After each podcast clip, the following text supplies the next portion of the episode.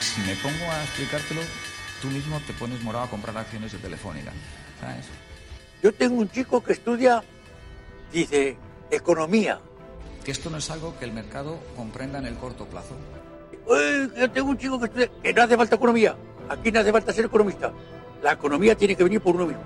Ganar cinco y gastar uno.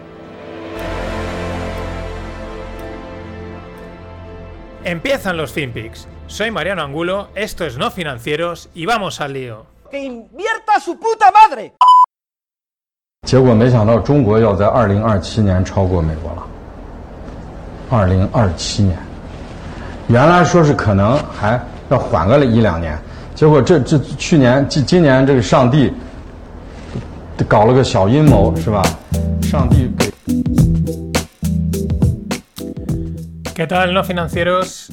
Este que oímos es el doctor Li Yi, que nombre más chino, ¿no? Li Yi, PhD de Sociología por la Universidad de Illinois y bueno, está pues, dando ahí una, una charlita en, en China, en chino, en China y en chino, claro. Y bueno, pues está diciendo lindeces, ¿no? Esto es, transmite un poco a veces esa idea que yo no digo que sea correcta o no, pero la que muchas veces tenemos desde Europa o desde, desde Estados Unidos, de China, ¿no?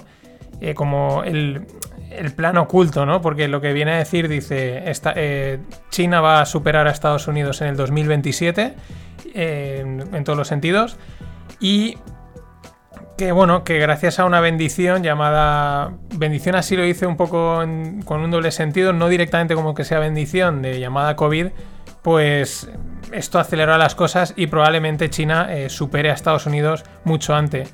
Que realmente los dos únicos países del mundo que han sabido contener y controlar esto ha sido China y Corea del Norte. Bueno, es un poco. Es, perpéntico, pero bueno, si la traducción es correcta, yo creo que sí, porque el tuit de donde lo sacaba, pues es un tuit de una, de una televisión seria. Pues bueno, mmm, igual puede ser un, un, cabra loca por ahí, ¿no? Pero, pero no deja de llamar la atención eh, lo que dice. Siguiendo con China y siguiendo con, pues bueno, con las noticias que últimamente me van apareciendo, esta es la de que seguimos con dudas en el tema financiero China. Parece ser que los millennials de allí están apostando muy fuerte por la vivienda, con la expectativa de que no va a caer la vivienda, de que va a seguir subiendo porque el Estado está ahí para protegerlo. Esto nos suena. Y bueno, más datos. Más o menos las deudas están en torno al 150% sobre ingresos en muchos casos, en bastantes. La deuda en este caso se ha triplicado por 4 en 5 años a 9,4 trillones. Trillions de dólares, porque así los entendemos. Claro, esto, aunque ahora ha crecido mucho, otros en, otros años ha sido capaz de sostener, ¿por qué? Por varias cosas. Uno, por el, por las tasas de crecimiento chinas, entonces al, al, crecer mucho, pues bueno, te permitía a lo mejor endeudarte más de lo que toca o asumir más riesgos. Claro, puede que no crezcas a esos ritmos en los próximos años. Segunda, eh, al final prácticamente toda la deuda la controla el Estado. Entonces, cuando hay un problema de impago, pues dicen, bueno, ya me pagarás, ¿no? No pasa nada, ¿no? No es como a lo mejor en, un banco privado que te dicen, págame o te desahucio o quebramos, ¿no? Lo que sea. Pues no, aquí, claro, el Estado tiene la potestad de, uy, antes de que pete todo, vamos a aguantar y, ya me lo pagarás, ¿no? Pero claro, es un poco jugar a las trampas, ¿no? Y el otro factor que comentan es el shadow banking.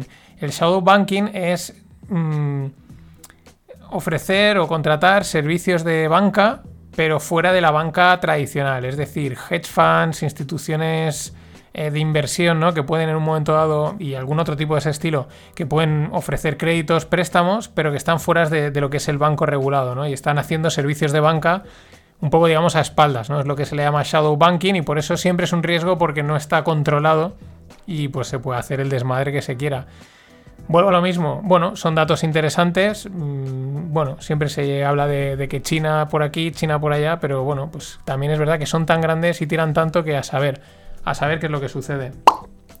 Más cosas en los mercados máximos del SP500, del Nasdaq, el petróleo cayendo porque están ahí los de la OPEC, el cártel de la OPEC reuniéndose a ver si, si bombean más, si bombean menos, estas cosas. Estos son los que hay que estar atentos, estos son los que eh, al final lo mandan todo a, la, freír espárragos o no.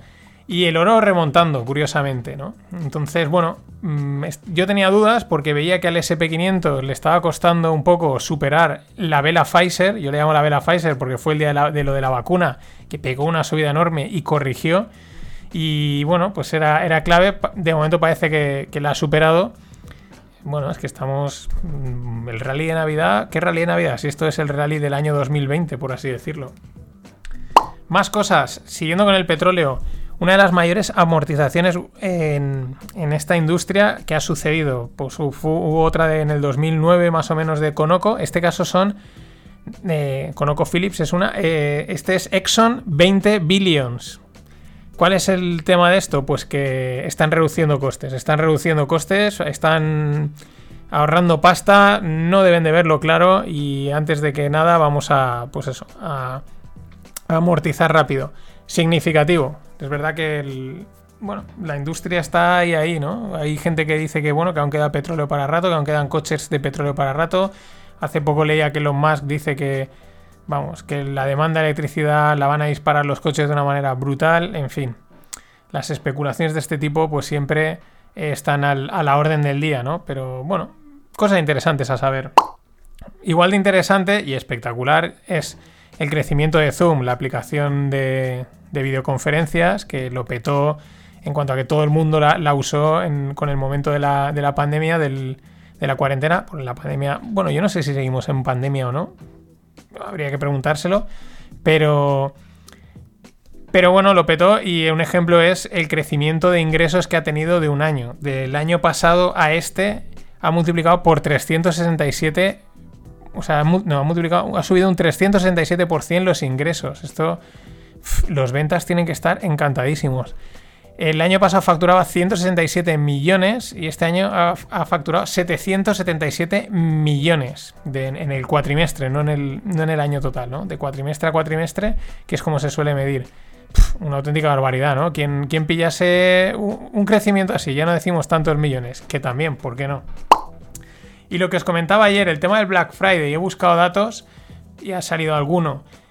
Es como contradictorio, ¿no? Por un lado, el Black Friday ha batido récords, lo cual era como previsible, ¿no? Con todo este movimiento a, las compras online, o, más que movimiento, incorporación y ampliación de las compras online, de productos que a lo mejor no comprabas ahora sí.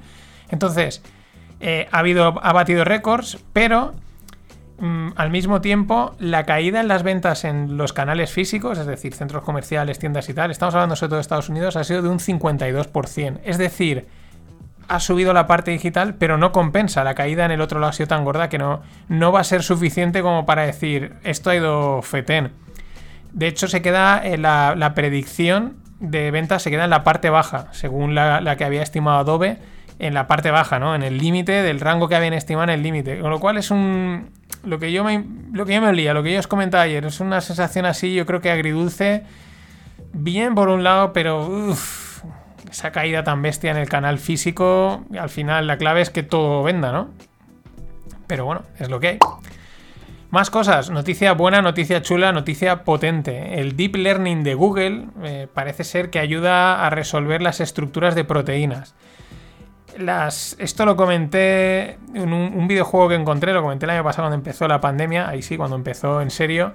Y bueno, es un videojuego online en el que tú geométricamente intentas completar estructuras de proteínas y entonces estás ayudando a hacer pruebas, estás como, como ayudando ¿no? al desarrollo de este, de este tipo de soluciones porque se ve que la forma de resolver este tipo de cábalas es la proteína tiene una estructura y entonces hay que completarla y entonces cuando se consigue completar esa estructura, que al final es un dibujito geométrico, ¿no? Una forma geométrica, pues entonces has como desarrollado una vacuna o lo que sea, ¿no? Aquí no soy médico, no soy especialista, pero para que nos entendamos, ¿no? Como que completas, tú tienes ahí un puzzle y si lo completas, pues has, conseguido lo que sea, ¿no?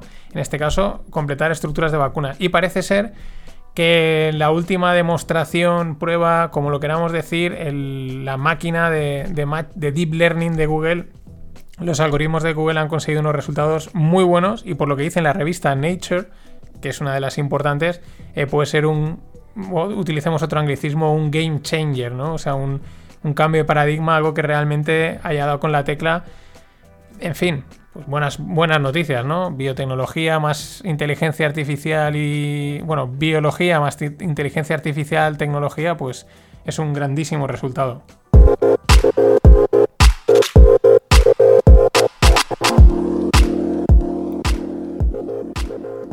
Y como ayer comentaba, he encontrado también los datos de las IPOs, ¿no? Las Initial Public Offering, en español serían las OPAs, oferta pública de adquisición, las salidas a bolsa, hablando en plata, de Airbnb y DoorDash.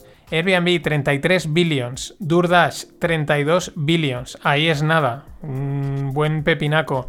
Buen pepinaco de. O sea, 33 billions de valoración. Esto de valoración total de la empresa, ¿no? Luego el paquete que sacarán será menor. Esto es importante porque hace poco hablábamos de, la IPO de Ant Group, que son los chinos, que ha caído, ¿no? Y ese era una, una IPO de. Quiero decir, la valoración de la empresa de Ant era 300 y pico mil millones, 300 y pico billions, y la parte que sacaban a bolsa a cotizar era unos 34 billions, y era la mayor IPO. Y estas dices 33 billions, no, 33 billions es la valoración de la empresa y sacarán pues una parte más pequeña, ¿no? Pero fijaros, estamos hablando de Airbnb y tiene una, es una décima parte de lo que es Ant Group. O sea, acojonante. Igual de acojonante es la jugada de DoorDash. DoorDash en junio, este junio de hace nada, que nada, cerraba ronda valorando la empresa en 16 billions y ahora pretende ya sacar la IPO a 32 billions. Un por dos mágico para los que entraron, que son siempre grandes inversores en esos momentos, siempre y cuando la IPO salga adelante. Más cosas. Eh, ronda de 500.000 euros, aquí nos venimos ya a España para préstalo. Y pues ya el nombre nos dice muchos, muchos, muchas pistas, ¿no? Préstalo es un marketplace de préstamos online, es decir, una fintech. Esto también se está moviendo mucho, tanto por el lado blockchain cripto como por el normal, ¿no? Están ahí saliendo muchas soluciones financieras que facilitan pues tanto el acceso al crédito como el tú pedir prestar y sacar rendimiento, como otras tantas cosas que irán saliendo y las iré comentando, claro. Más cosas, ya en el mundo blockchain, cripto, etc. El euro digital, según Paneta, que es un, un, tipo del, Banco Central Europeo, es que no sé cuál es el cargo, pero bueno, uno de los que están ahí eh, cortando el bacalao probablemente. Eh, bueno, dicen que esto es interesante, el euro digital que debe ser un medio de pago, ¿no? Y no una forma de inversión, es decir, por lo que deja, tampoco está muy claro, tampoco es que sean ahí muy exactos, porque esto lo van diciendo así muy a la ligera, yo creo para no asustar, supongo, pero eso, que el euro digital debería de ser una forma de pago, no una forma de inversión, es decir, el, el Banco Central Europeo no cogería depósitos. Esto a mí también me chirría un poco que no vayas a querer coger depósitos. Pero bueno, es interesante. Lo que también es interesante es que eh, tienen a las Big Techs en contra. Las Big Techs, por lo que parece ser, dicen, bueno, vosotros queréis lanzar un euro digital, un criptodólar o como sea, en Estados Unidos, pues bien, pero a nosotros no nos hace gracia. Nosotros no, no, vamos a poner de momento mucho en nuestra parte porque es que quieren sacar lo suyo, ¿no? El suyo propio y sus propios métodos de pago. Al final ya tienen digamos, todo el canal de distribución, que son sus apps o sus redes, pues, mm, oye, mm, pongo aquí lo que a mí me dé la gana, ¿no? En ese sentido, en enero salía el otro día, eh, Facebook va a lanzar al final su criptomoneda recortada, por así decirlo. Tenían, había la idea del año pasado era una cosa, habían metido ahí Mastercard, Visa, habían ahí bastantes empresas. El Estado les dijo, a ver, espera, explícame esto, esto no lo veo claro. Mm, al final se echaron para atrás, se salieron bastantes empresas de estas grandes porque, pues bueno, las dudas regulatorias y estas cosas. Y al final Libra va a salir, pero bueno, pues parece que ahí como recortada, ¿no? Sin ser tan, sin aspirar a tanto. Pero claro, estás hablando de Facebook que son miles de millones de usuarios y lo que digo, una red global. Entonces, mucho ojo también. Lo curioso es que cambian el nombre y en vez de ser la Libra Foundation, ahora se va a llamar Diem pues bueno, hay que romper con la idea anterior y, lanzar una nueva. Y en el mundo de EFI, quinta fusión del protocolo YERN. Esto va de protocolos. Mm, tema de, bueno, tienes tu protocolo, te puedes acoplar y hacer cositas. Entonces, estos de YERN, pues es la quinta fusión, el quinto protocolo, digamos, que absorben, en este caso es SushiSwap. Sí, sí, como, como lo veis, SushiSwap Pero en total, entre SushiSwap y, y Yearn tendrán un total casi 1.100 millones de, de valor ahí, de pasta eh, bloqueados, ¿no? Es la forma de, funcionar de estas historias que la verdad son bastante potentes, pero está- están constantemente evolucionando. Tanto que con tener una idea por dónde van las cosas, de momento creo que es suficiente. Y. Y nada más, que me había, me había, me había quedado colgado. Sí, bueno, voy a cerrar con un tuit que vi ayer a última hora y me hizo mucha gracia y es el tuit del tuitero Craca Craca. Y dice, tengo menos ganas de trabajar que el que le puso el nombre al colesterol malo. Hasta mañana.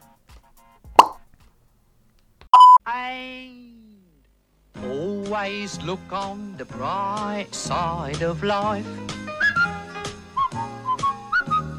Always look on the light side of life.